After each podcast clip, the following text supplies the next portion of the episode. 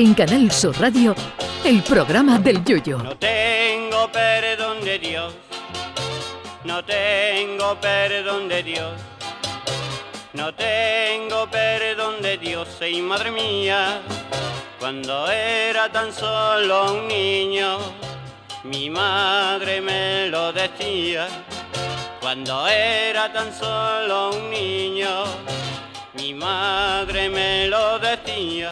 Probablemente usted haya visto por estas fechas a gente vistiendo unos jerseys de Navidad más feos que Mick Jagger comiendo boquerones en vinagre fuertes de aliño.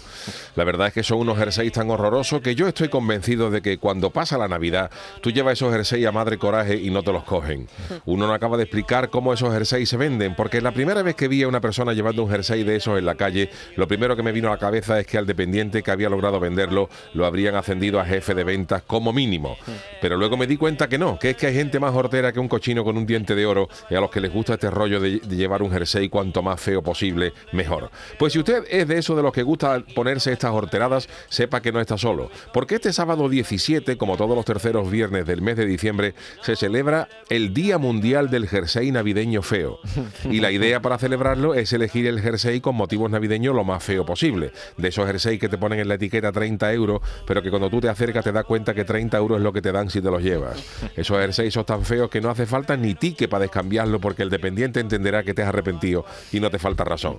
Los jerseys navideños feos pueden tener infinidad de motivos, desde abetos nevados con unos gráficos que parecen hechos con un Spectrum de 48K a muñecos de nieve o Papá Noel con su trineo de renos. Que por cierto, una pregunta que se hace mucha gente sobre el gordito santo.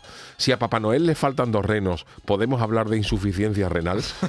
Este Día Mundial del Jersey Navideño se eh, celebra desde el 2011, cuando unos estudiantes de la Universidad de San Diego crearon una página web con este motivo. En la década de los 80 empezaron a ser muy populares este tipo de jersey que cuando uno lo compraba el vendedor te daba un volante para el orri- or- otorrinolaringólogo.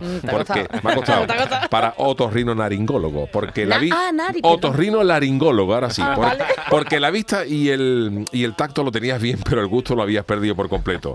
Hay algunos de estos jersey que si te los regalan lo puedes guardar como prueba en un juicio de divorcio porque posiblemente el juez te acabe dando la razón. Esos jerseys estos tan feos que yo he visto a gente que compró en Navidades un jersey y cuando pasaron estas fiestas lo utilizó para abrigar el perro y el perro le atacó cuando intentaron ponérselo.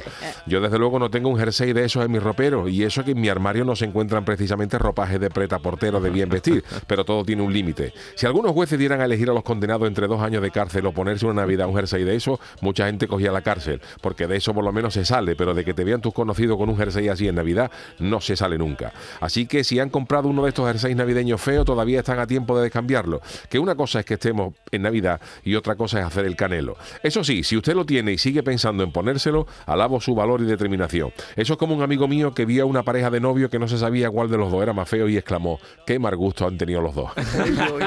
Ay, mi velero, velero mío, Canal Sur Radio. llévame contigo a la orilla del río. El programa del Yoyo.